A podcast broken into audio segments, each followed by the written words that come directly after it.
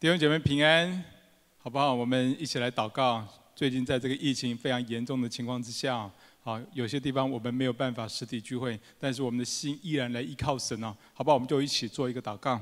所以说，我们向你感谢。今天早上，我们要把自己全然的交托在神面前。我求你对我们说话，引导我们进到神的同在里。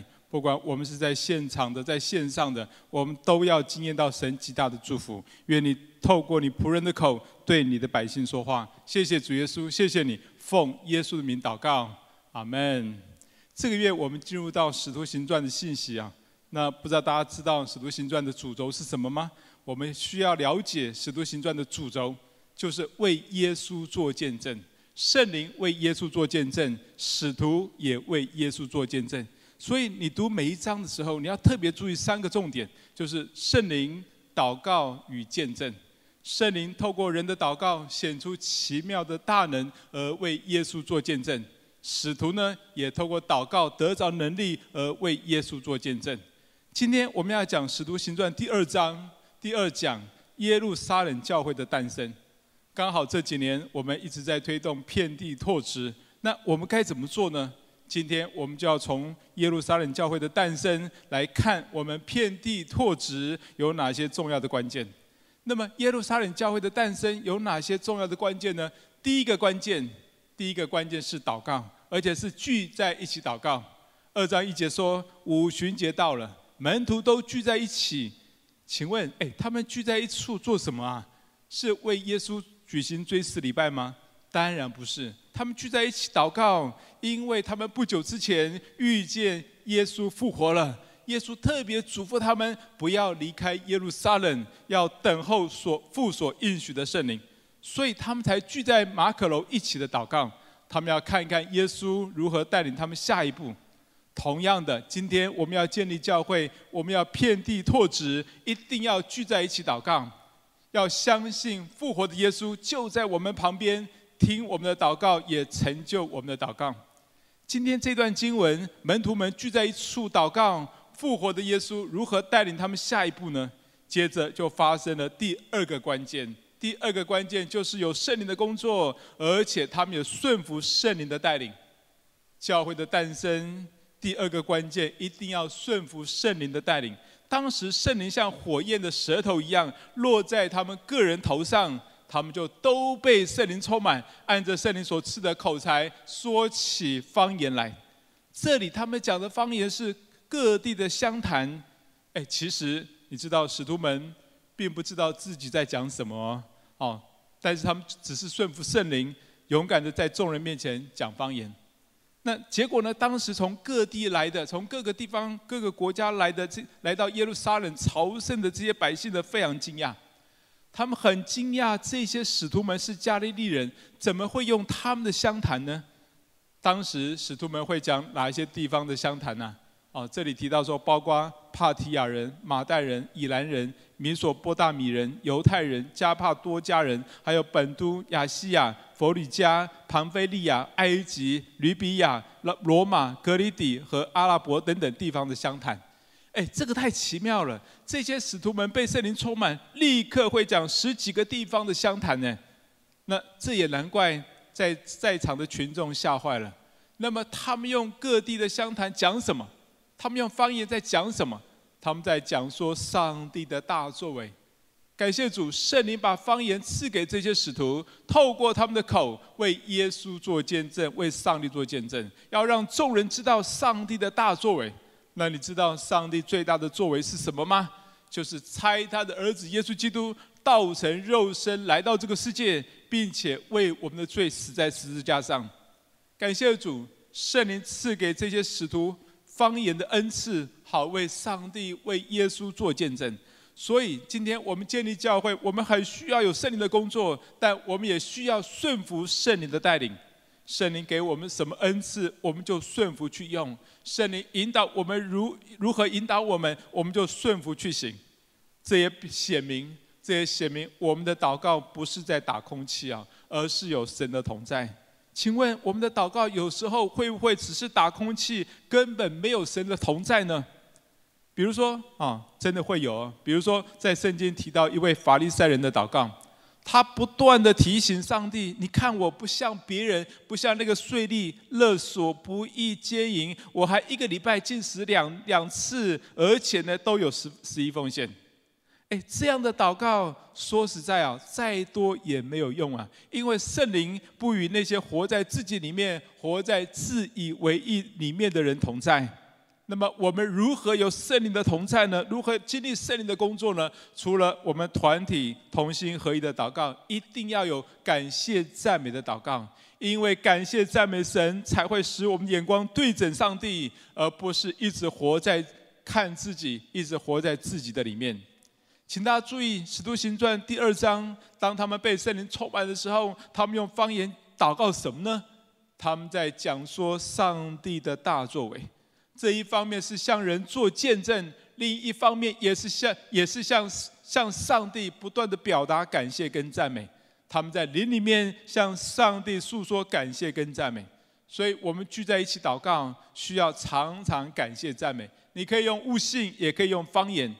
那接着，当使徒们用方言讲说上帝的大作为的时候，就有教会诞生的第三个关键。第三个关键是什么呢？第三个关键就是使徒们站起来为耶稣做见证。当时众人都非常非常惊讶，这是什么状况啊？彼得和使徒们他们就站起来为耶稣做见证。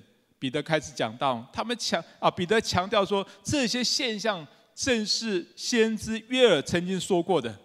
约尔说：“神说，在末后的日子，我要将我的灵浇灌凡有血气的。你们的儿女要说预言，你们的少年人要见异象，老年人要做异梦。”这里彼得，这里彼得强调，先知约珥早就说过，将来会有圣灵的工作要发生，圣灵要浇灌下来，而不只是说方言而已哦，还要说预言、做异梦、见异象等等，并且彼得说。这些现象会在什么时候发生呢？就是在末后的日子，也就是在耶稣被被杀、被钉在十字架上，但上帝叫他从死里复活的时候会发生。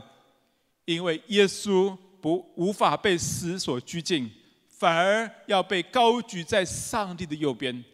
当耶稣被高举，就从父所从父所受的圣灵啊，就把从父所受的圣灵浇灌下来。最简单的说，彼得讲这篇道的重点是强调耶稣基督从死里复活之后，就把父所应许的圣灵浇灌下来，这就是当时众人所看到的现象。接着彼得就劝大家：你们个人要悔改，奉耶稣基督的名受洗，叫你们的罪得赦，并且领受所赐的圣灵。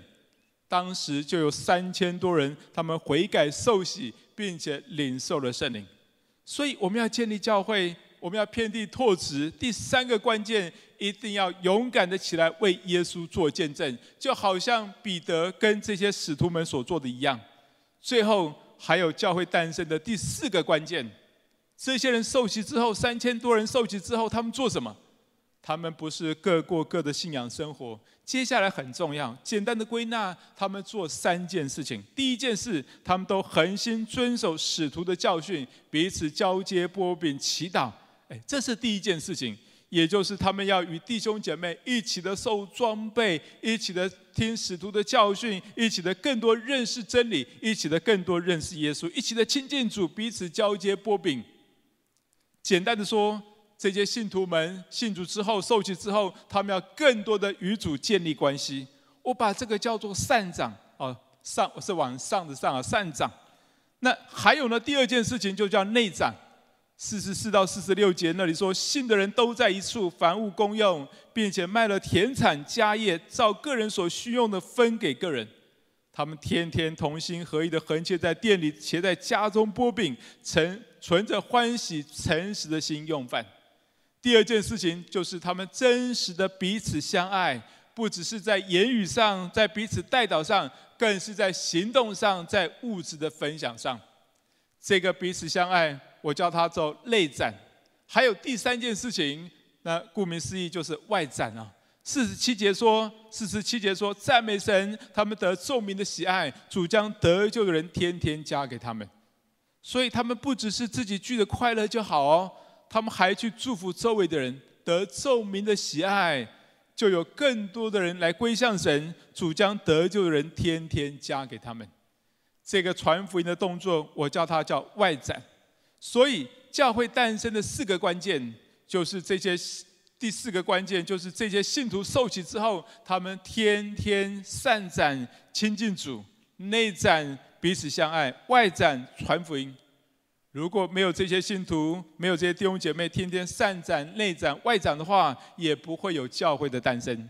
所以要小心，我们不能够只是带领别人信主受洗而已，更要继续的带领他们在三方面成长：散展、内展跟外展。要与主建立关系，与弟兄姐妹彼此相爱，还要传福音给别人。所以耶路撒冷教会的诞生，我们找到了四个建立教会的。的四个关键呢，第一是聚在一起祷告，第二是顺服圣灵的带领，第三是勇敢的为耶稣做见证，第四个是信徒们要善展、内展跟外展。我这一生当中啊，啊虽然还没有很老了哈，但是我这一生开拓了几个教会，最早是中永和真理堂。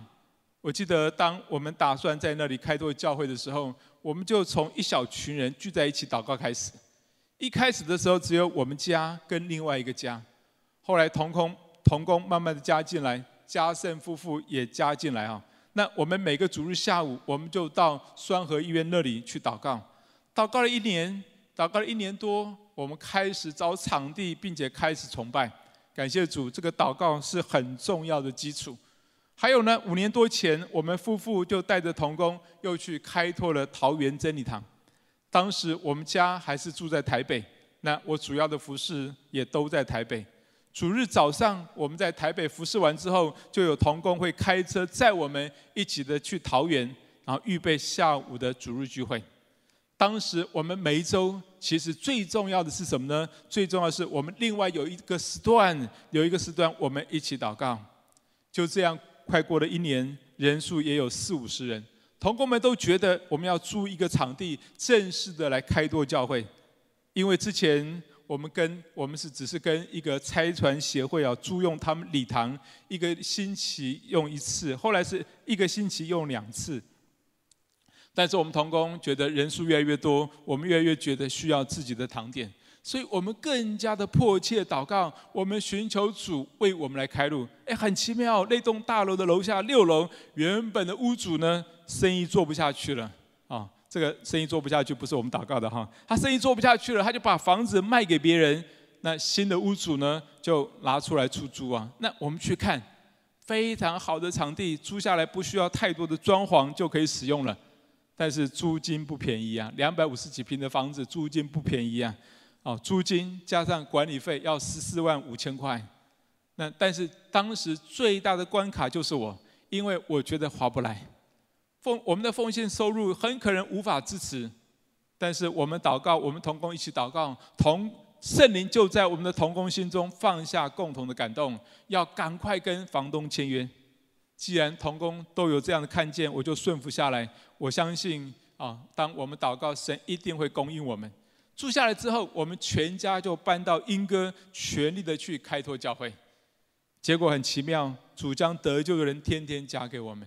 那一段时间，我们几乎每一个主日都有新朋友来，而且很快的，我们每个月的奉献收入竟然竟然可以打平这个会堂的会堂的房租、啊传道人的薪水以及所有圣工的花费，而且还开始有结余。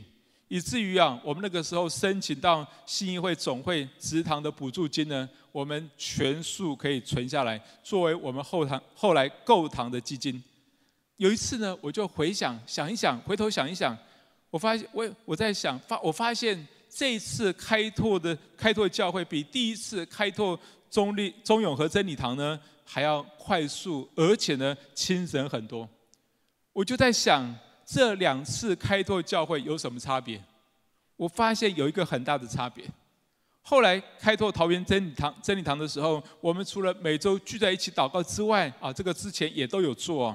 我们还多了做多做了一件事情，那件事情非常重要，就是我们开始不久，每周四的晚上，我和我和德辉传道，我们就一起去桃园去开装备课程。教导弟兄姐妹主祷文、使徒信经、十诫属灵征战等等。哎，我发现这个装备课程非常重要。后来我就邀请这些受过装备的弟兄姐妹，我们一起做启发课程，一起建立爱的团契。后来这些人有些成为我们的现在的小组长，有些成为敬拜团团长，有些成为各样的同工。这些人就成为我们很重要的同工群。所以我发现信徒们的善长、内长跟外长非常重要。如果信徒不受装备，不跟主建立更亲密的关系，教会不会有同工，就算有，也不会按着神的心意来服侍。还有呢，我在我在建立教会的时候啊，这次建立教会的时候，我非常注意圣灵的工作。最常有的就是学习听圣灵的声音。当圣灵感动我，我会去查验。若清楚是从上帝来的，我就跟同工们交通，并且顺服去行了。比如说，像前年呢，啊，大概。大概快两年左右哈，两前年的下半年，我们在桃园的会堂呢，啊，冷气常常故障，看常常故障。我们有三个主机啊，中央空调三个主机，后来坏了两个主机，哇，天气非常炎热，没有冷气，我们根本没有办法聚会。而我们使用的空间啊，可以使用的空间大概两百平呢，是用中央空调的大型冷气。哎，我知道要换这个是非常昂贵的。但是常常故障，而且三个坏掉两个怎么办？又不能又不能不修。那当我们一起祷告的时候，圣灵就给我一个感动。圣灵在我心里面对我说话，说：“哎，这是谁的财产，谁就出钱。”哎，这句话未免太简单了，谁不知道啊？但是这句话就让我赶快的跟房东反映。我跟房东说啊，啊，我跟房东说：“哎，这是谁的财产呢？谁就应该出钱来更换呢？”没有想到，谈到最后，谈到后来，房房东就表达说：“要不然呢，我把房子卖给你们，你们自己去处理。”最后的协议是：如果房子卖给我们，我们自己去处理；如果没有卖成，房东才会出钱来更换跟修理。结果呢，三四个月之后，我们就把现在那个会堂买下来了。哎，经费从哪里来？新义会总会真的要感谢新义会总会啊，他们补助了百分之六十的经费。那我们母堂呢？啊，台北真理堂也无息贷款给我们两千万。当时我们只花了大概一百四十万左右，就买下了这个场地，还包括换换新的冷气的主机，而且不用再花装潢的费用，并且过去一年弟兄姐妹尽心竭力的奉献，以及母堂有一些弟兄姐妹为我们奉献，再加上前年总会补助的这个这个祠堂经费呢，我们都存下来。所以我们今年年初的时候，我们就还了母坛七百万。感谢主，这一切都是从圣灵感动。圣灵感动我一句话说：“这是谁的财产，谁就出钱。”后来不但更换新的冷气，还买了会堂，真的是圣灵的工作。还有几年前，母堂一直喊出遍地拓殖，我们就有一些童工。啊，我们就有一些同工，他们也回应到这个信息，说他们很想要在啊，很想要在这个板桥的合一社区，在那里建立教会。说实在，我们刚刚买了会坛，买了会堂，经费吃紧，真的要开吗？我是有，我是有感动了，但我也不是很有把握。但是后来最重要的是，当地的弟兄姐妹非常同心，所以我们就勇敢的去开了。没有想到，接着疫情就爆发了。很多人不敢去人多的地方，并且弟兄姐妹更愿意看直播、看影片来崇拜。而我们虽然是看直播的，但是我们有爱的团契，这个比只看直播好太多了。就这样，代职的弟兄姐妹就起来建立了板城真理堂，而彩荣师母，我的太太啊，彩荣师母负责关心带领他们。感谢主，这样的模式让我们后来一年多的时间里面，我们又建立了按着这样模式，我们又建立了四个据点，所以我们现在有六个据点呢，啊，包括桃园真理堂哦，哎，这真的是圣灵的工作，我们只是顺服而已。比如说前年底，我们哪里知道会疫情会爆发呢？而且我们哪有那么聪明，要晓得啊，提早分散弟兄姐妹，以及让更多人起来承担建立教会呢？说实在，我们根本没有那些智慧了。若不是出于圣灵的工作，我们根本不可能做。后来呢，在一个一两个堂点、一两个新的据点开始之后呢，圣灵又感动我开线上的晨祷。但是就我以前的经验，以前在母堂的经验，我们周间的晨祷，每天每天周间的晨祷，大概只有十多位弟兄姐妹会来参加。而我们教会当时在桃园真理堂啊，我们各据点加起来成人不过一百多人呢，真的会有人愿意那么早起来参加线上的晨祷吗？但是圣灵感动我这件事情感动蛮久的，我非常挣扎。啊，当时我就问弟兄姐妹说：“只要有五个人，只要有五个人，我们就开始。”结果马上就有十多位的弟兄姐妹预备好，他们说他们要参加。一直到现在啊，已经大概有八九个月了吧。每一天都有二十几位以上的弟兄姐妹来参加线上的晨祷，而且呢，其中有两位当时还没有受洗哦，还没有受洗的弟兄姐妹就参加了。那后来他们都受洗了。还有有忧郁症的、有躁郁症的弟兄姐妹参加。他们在其中得到很大的支持。接着，啊，接着去年年底神呃，去年年底神又感动我要开线上的门训的装备列车，循环的装备列车。开始的时候，我我也是有一些挣扎啊，因为有蛮多人已经上过这个课程了，想说真的会有人要上吗？结果我顺服下去，居然有很多人回应。后来越来越多人来上课。现在我们每周四的晚上有三十六七位参加啊，多的时候还有四十位弟兄姐妹会上线来上课。感谢主，最近我把这些事情连在一起想，我发现圣灵带领我是一步一步的感动，一下子并没有让我看到全貌，但是一步一步的顺服。当我一步一步的顺服，我就越看越清楚。圣灵一开始感动我在各地设立教会，后来呢又开。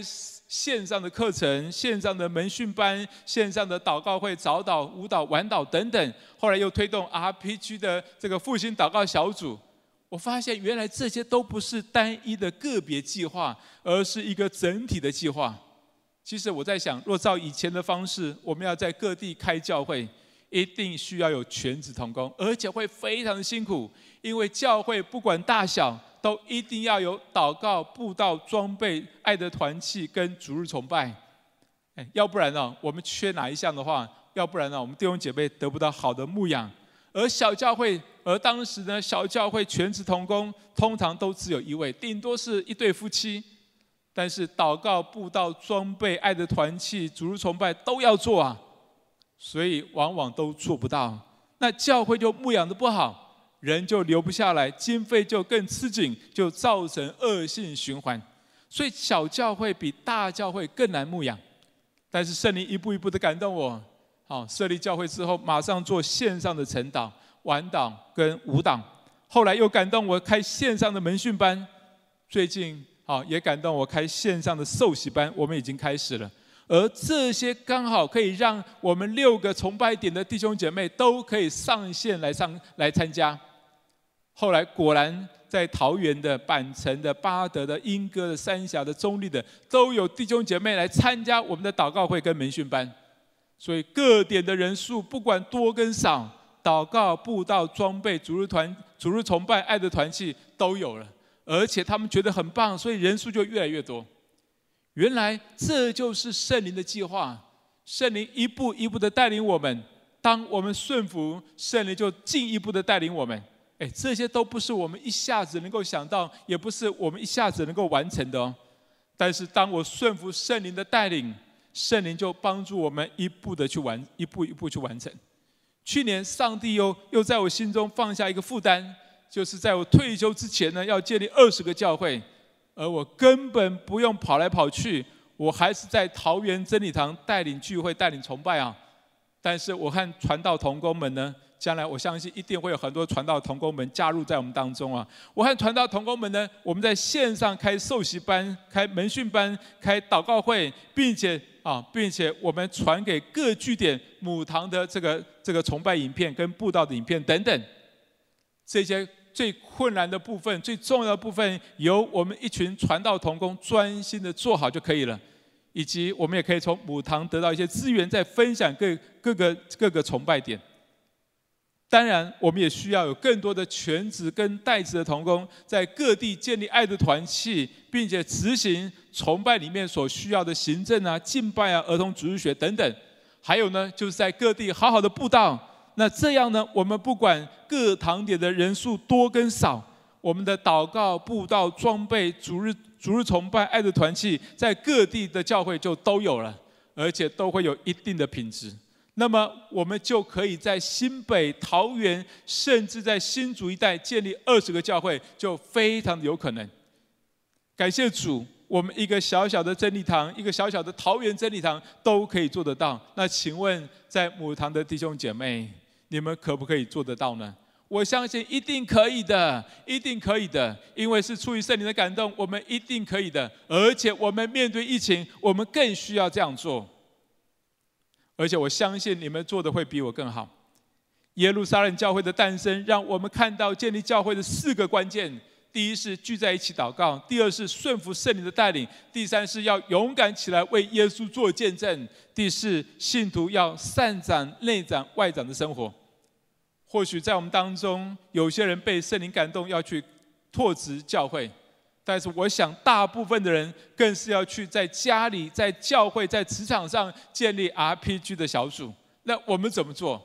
还是这四个步骤：聚在一起祷告，顺服圣灵的带领，勇敢的为耶稣做见证，好好的善长内长跟外长。所以一定要从聚在一起祷告开始，可以实体的，可以线上的。那我们团队当中有一个啊，我们有一个三英团队啊，啊三英团队。那之前呢，他们预备要开三峡真理堂跟英歌真理堂的时候呢，他们真的是顺服圣灵的带领。他们大约有三有有十多个人呢、当时他们决定开开拓三峡真理堂之前的三十一天呢，他们相约每一天连线在一起，连线在啊在线上祷告半个钟头。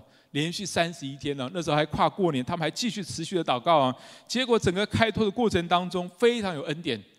之后呢，他们觉得哇，这个太棒了，他们就继续的每周一到周五，每一天，他们大概有十多位左右一起上线为三峡以及为英歌的开拓点来祷告。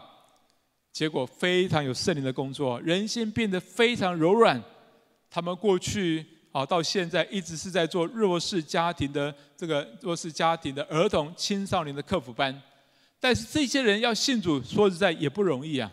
但是最近他们迫切的祷告，他们连锁起来这样祷告，而且有圣灵的工作，很奇妙，就有孩子、家长以及这个厨厨工啊，就厨房的他们找的一些一些工一些一些员工啊等等，他们表达说哈，表达说要受洗，总共有五个人，他们表达说要受洗。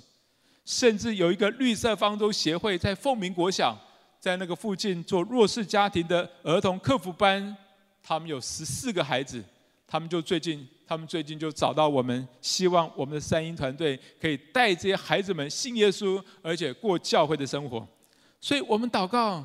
我们本来想本来想说合并的，但是我们祷告，我们发现很有可能是我们要拆派一些人，直接在凤鸣地区在那里举行儿童的崇拜，再进一步的举行成人的崇拜。感谢主，这一切的工作都是从一群人聚在一起祷告开始，而且他们顺服圣灵的带领，主怎么样带领他们，他们就怎么样顺服，那么教会就一步一步的建立起来了。所以我鼓励大家赶快采取行动，在你的家里、职场、教会要找一群人一起祷告，然后顺服圣灵的带领。那我相信，当你这样去做的时候，你会建立很多很棒的 RPG 的小组，甚至神会感动你，差派你去建立教会。我们一起来祷告，我们一起来祷告，好吧？我们来祷告，我们求神帮助我们，求神帮助我们，真在神面前，我们愿意让神所用。让我们里面有一个心智，愿意跟随圣灵去开拓。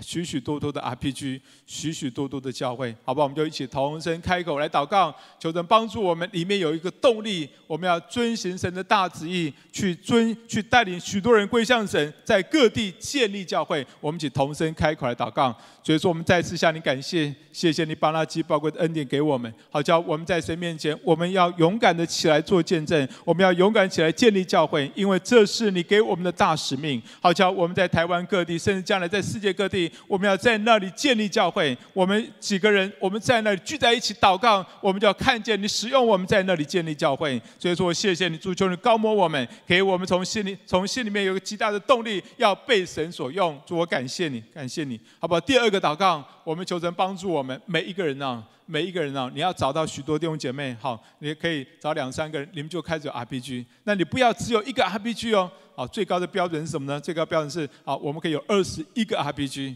好，每一天你都可以有三个 RPG 啊，在家里、在职场、在教会啊，好，你可以线上，可以现场，好不好？我们一起同声开口来祷告，求神帮助我们，帮助我们能够跟一些人、跟弟兄姐妹、跟职场的员工啊、跟家人，我们都有 RPG，有这样一个复兴祷告小组，我们一起同声开口来祷告。所以说我再次仰望给主，我特别向你恳求，求你施恩给我们，好叫我们在这当中，主啊，你帮助我们抓住神的心意。啊！抓住神的心，按着你的心意起来建立这样一个 RPG 的小组。我们要跟人一起祷告。主啊，你应许我们说，若有两三个人同心合意的祷告，你必在我们当中成就一切。你必要与我们同在。主啊，你帮助我们，跟我们的家人，跟我们职场的弟兄姐妹，跟我们教会的弟兄姐妹，我们要在各个时段里面组成这样的一个 RPG。我们要组成在复兴祷告小组，借着祷告来经历神的大能，借着祷告，你一步一步引导我们进到神的丰盛之中，谢谢谢耶稣，谢谢你，谢谢耶稣帮助我们，让我们可以看到，在这个在我们的活活在地上的日子，我们看到这个遍地拓殖的意象在你面前大大的成就。谢谢主，祷告奉耶稣的名，阿门。